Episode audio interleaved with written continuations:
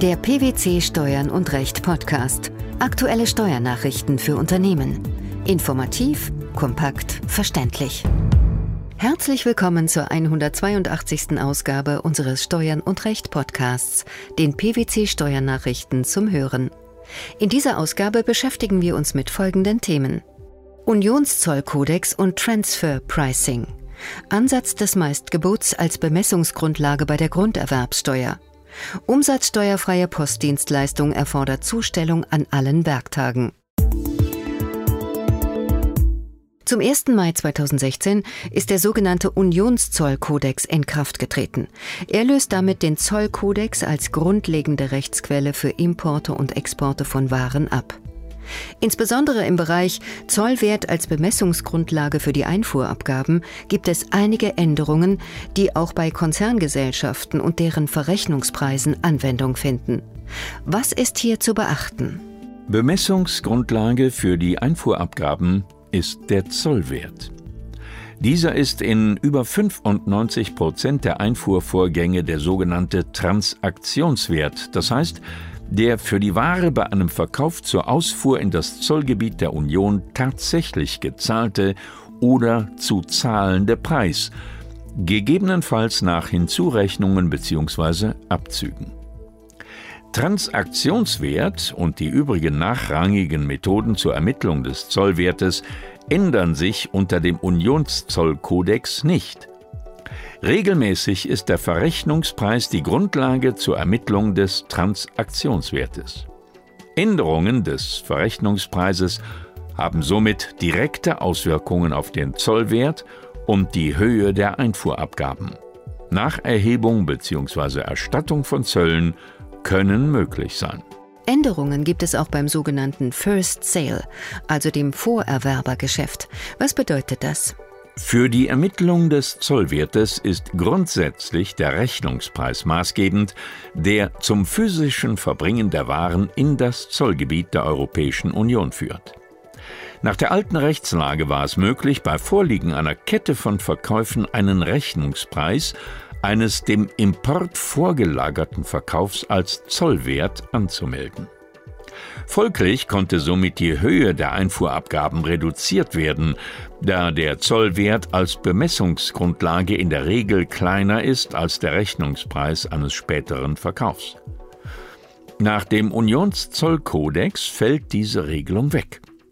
Nach der neuen Rechtslage muss der Transaktionswert auf Grundlage des unmittelbar vor dem Verbringen der Waren in das Zollgebiet erfolgten Verkaufsvorgangs bestimmt werden. Damit ist die Optimierungsmöglichkeit der Reduzierung des Zollwertes und somit der Einfuhrabgaben nur noch gegeben, wenn die Parteien ihre vertraglichen Vereinbarungen anpassen.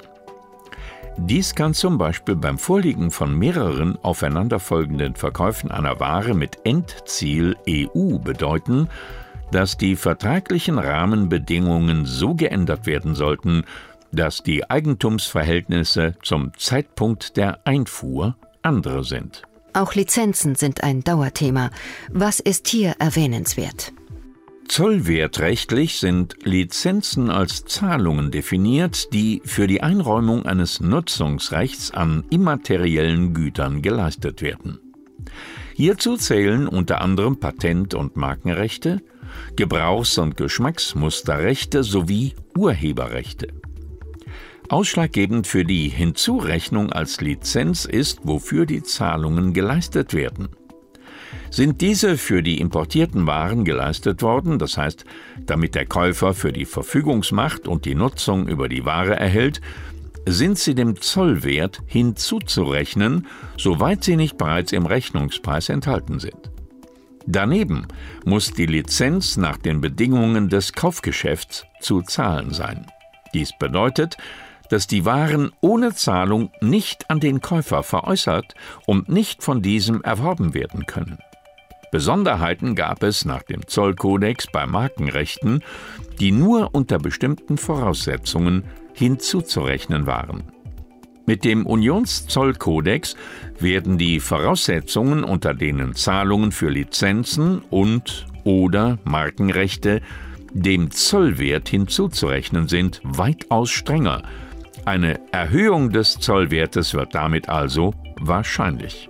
Welche Verrechnungspreisaspekte sind zu beachten, wenn es um Zollwerte geht? Bei Verkäufen zwischen verbundenen Unternehmen stellen Verrechnungspreise die Grundlage für die Ermittlung des Zollwertes und damit der Einfuhrabgaben dar. Ändert sich etwas an ihrer Höhe, etwa durch nachträgliche Preisanpassungen, so hat dies regelmäßig auch Auswirkungen auf die Höhe der Zölle in Form von Nacherhebungen bzw. Erstattungen. Zollbetriebsprüfungen legen regelmäßig ihren Fokus auf die richtige Ermittlung des Zollwertes bei verbundenen Unternehmen und fordern Verrechnungspreisdokumentationen an. Aus diesem Grund sollte die Zollseite schon beim Erstellen solcher Dokumente über die Ermittlung der Verrechnungspreise bei Warensendungen bzw. die Handhabung von Hinzurechnungen, wie zum Beispiel Lizenzen, mit berücksichtigt werden, damit Nacherhebungen und Bußgeldern proaktiv entgegengewirkt werden kann. Beim Erwerb einer Eigentumswohnung im Wege der Zwangsversteigerung ist das Meistgebot als Bemessungsgrundlage der Grunderwerbsteuer nicht um die anteilige Instandhaltungsrückstellung zu mindern. Zu diesem Ergebnis kommt der Bundesfinanzhof in einem am 11. Mai 2016 veröffentlichten Urteil. Auf welchen Voraussetzungen beruht die Entscheidung? Gemäß den einschlägigen Regelungen des Grunderwerbsteuergesetzes unterliegt das Meistgebot im Zwangsversteigerungsverfahren für ein inländisches Grundstück der Grunderwerbsteuer. Diese bemisst sich dabei nach dem Wert der Gegenleistung. Nach dem Wortlaut des Grunderwerbsteuergesetzes ist das Meistgebot als steuerliche Bemessungsgrundlage anzusetzen. Die Vorschrift legt die Gegenleistung beim Meistgebot im Zwangsversteigerungsverfahren insoweit typisierend fest. Welche Auswirkungen hat das? Eine Aufteilung des Meistgebots entsprechend den Grundsätzen zur Aufteilung einer Gesamtgegenleistung ist nach Auffassung der obersten Finanzrichter nur dann geboten, wenn die Zwangsversteigerung Gegenstände umfasst, deren Erwerb nicht der Grunderwerbsteuer unterliegt und für die das Gericht eine gesonderte Zwangsversteigerung anordnen könnte. Gegenstand der Versteigerung einer Eigentumswohnung ist das Sondereigentum an einer Wohnung in Verbindung mit dem Miteigentumsanteil an dem gemeinschaftlichen Eigentum, zu dem es gehört. Die Instandhaltungsrückstellung gehört laut Aussage des obersten Finanzgerichts nicht dazu. Welchen Grund hat das? Laut Bundesfinanzhof ist die anteilige Instandhaltungsrückstellung Teil des Verwaltungsvermögens der Wohnungseigentümergemeinschaft. Somit ist sie Vermögen des von der Zwangsversteigerung betroffenen Wohnungseigentümers, sondern Vermögen eines anderen Rechtssubjekts. Stellt ein Unternehmer nur an fünf Arbeitstagen pro Woche Post zu, erbringt er keine von der Umsatzsteuer befreite Universaldienstleistung und hat gegen das Bundeszentralamt für Steuern keinen Anspruch auf Erteilung einer für die Inanspruchnahme der Steuerbefreiung erforderlichen Bescheinigung. Zu diesem Ergebnis kommt der Bundesfinanzhof in einem unlängst veröffentlichten Urteil. Wer hatte geklagt? Die Klägerin ist ein Konkurrenzunternehmen der Deutschen Post AG. Sie betreibt ein Postdienstleistungsunternehmen und bietet einen bundesweiten Briefversand und einen EU-weiten Paketversand an. Sie stellt die Briefe selbst nur in einem Teilbereich der Bundesrepublik Deutschland zu.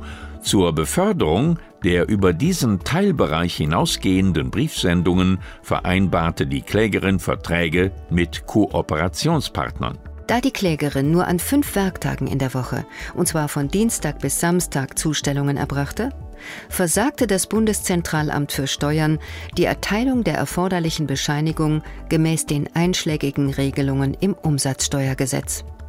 Hiergegen klagte das Postdienstleistungsunternehmen erfolglos. Wieso? Nach Ansicht des Bundesfinanzhofs setzt die Erteilung der für die Steuerfreiheit erforderlichen Bescheinigung voraus, dass der Unternehmer an allen Werktagen Postsendungen zustellt, also auch montags. Diesen Standpunkt leitet das höchste Finanzgericht aus der Postuniversaldienstleistungsverordnung ab, die auch umsatzsteuerlich zu beachten sei. Eine schlechte Verpflichtungserklärung dahingehend reiche nicht aus. Die Rechtslage nach nationalem Recht stehe nicht im Widerspruch zu den Bestimmungen des harmonisierten Mehrwertsteuerrechts der Europäischen Union. Denn die europäische Postrichtlinie statuiert dabei die Zustellungspflicht an fünf Arbeitstagen pro Woche lediglich als Mindestanforderung, überlässt die verfahrensrechtliche Ausgestaltung aber den Mitgliedstaaten. Der Unionszollkodex und die Verrechnungspreise der Ansatz des Meistgebots als Bemessungsgrundlage bei der Grunderwerbsteuer sowie die Voraussetzungen für die Umsatzsteuerfreiheit von Postdienstleistungen.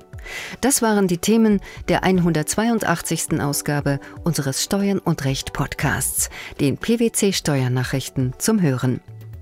Wir freuen uns, dass Sie dabei waren und hoffen, dass Sie auch das nächste Mal wieder in die PwC Steuernachrichten reinhören. Steuerliche Beiträge zum Nachlesen finden Sie in der Zwischenzeit unter blogs.pwc.de slash steuern und recht.